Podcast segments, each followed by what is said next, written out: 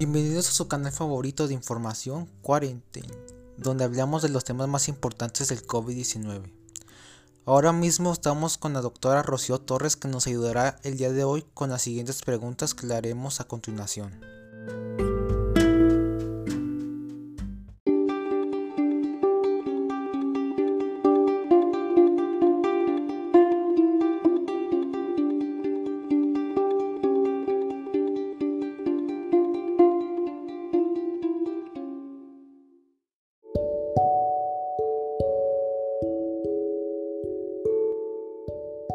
Empecemos con la primera pregunta.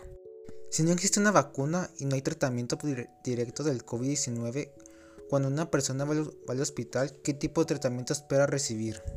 Ah, el paciente espera tratamiento sintomático con cuadro clínico leve o pacientes sospechosos y se recomienda un aislamiento social durante 14 días. ¿Las mascarillas ayudan a prevenir el coronavirus? Sí, combinadas con otras medidas preventivas como lavarse las manos con frecuencia y distanciamiento físico, puede ser más lenta la transmisión del virus. ¿Cómo convencerías a las personas para que sigan las recomendaciones? Ah, eh, orientar y educar de las medidas correctivas, lavado de manos frecuentemente con agua y jabón, soluciones a base de alcohol al 70%, al toser o estornudar, utilizar el, el estornudo de etiqueta, que consiste en cubrirse la nariz y boca con un pañuelo desechable o con el ángulo interno del brazo. No tocarse la cara con las manos sucias, sobre todo nariz, boca y ojos. ¿Es eficaz el confinamiento? Sí, porque así se evita la transmisión donde hay mayor concentración de personas como escuelas, centros comerciales, eventos sociales, gimnasios. ¿Crees que hay un reconocimiento especial de la profesión médica y sanitaria en la sociedad? No, ya que han sufrido agresiones verbales o violencia física. ¿Piensas del riesgo de, de contagios de personal sanitario?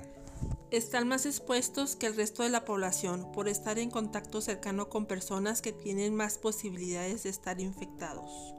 ¿Se ha brindado la atención primaria con eficacia durante la crisis del coronavirus? Los pacientes están demasiado asustados para buscar atención en persona.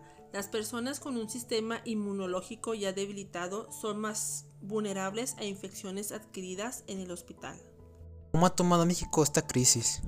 Con deficiencias en el sector de salud, a tal punto de ser un desastre con escasos insumos. ¿Material para tratar a los enfermos? No, ya que por falta de insumos, por colapsar los hospitales, ¿El presidente de México ha tomado las mejores opciones? No, ya que no tiene control con la población, ya que éste quiere reabrir todo cuando estamos en el momento más crítico del país. ¿Cuándo se aplicarán todas las vacunas en todo México? Será escalonado dando prioridad al sector de salud, adulto mayor y personas vulnerables. ¿Qué generó el COVID-19 en la sociedad? Trajo problemas laborales, sociales y económicos, afectó la economía, convivencia, educación, etcétera, etcétera. Será todo por el día de hoy. Un gusto compartir esta información junto a la doctora Rocío que nos acompañó durante esta grabación y recuerden, no salgan de casa.